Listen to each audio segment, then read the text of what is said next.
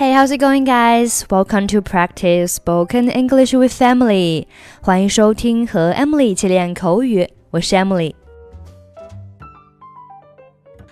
today's sentence is How much is my entertainment budget?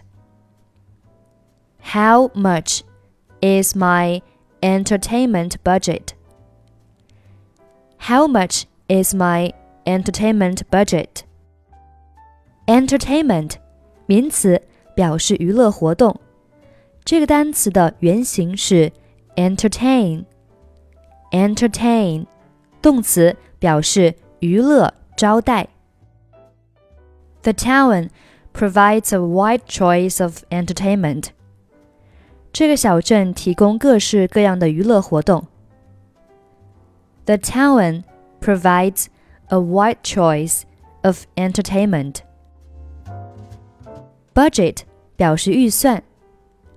We had a really tight budget. 我们的预算很紧。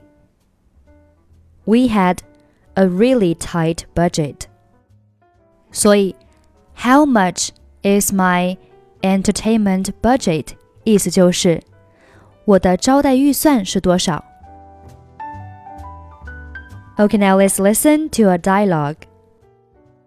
Tom Jones from Lockwood will be coming in this afternoon. You will be going along with the driver to pick him up at the airport when his plane comes in from Prague. Remember, he is one of our most important clients. I want you to give him the red carpet treatment. Do you want me to drop him off at the hotel, or do I have to keep him amused this evening as well. What do you think? I want you to treat him like a king. Take him to one of the fancy restaurants downtown. Afterwards, you can follow up with a show. How much is my entertainment budget? Just don't exceed $800 tonight. Don't worry, I'll give him the VIP treatment.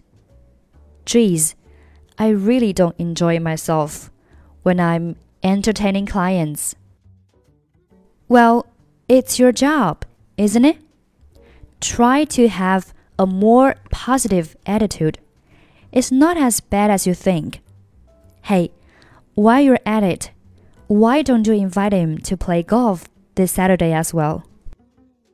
No problem. Anything to keep the management happy. Okay, that's pretty much for today. 如果您想参与本期节目的跟读版本以及语音测评，欢迎您关注我们的微信公众号“英语主播 Emily”。在公众号里回复“节目”两个字就可以参与。I'm Emily. I'll see you next week. 拜拜。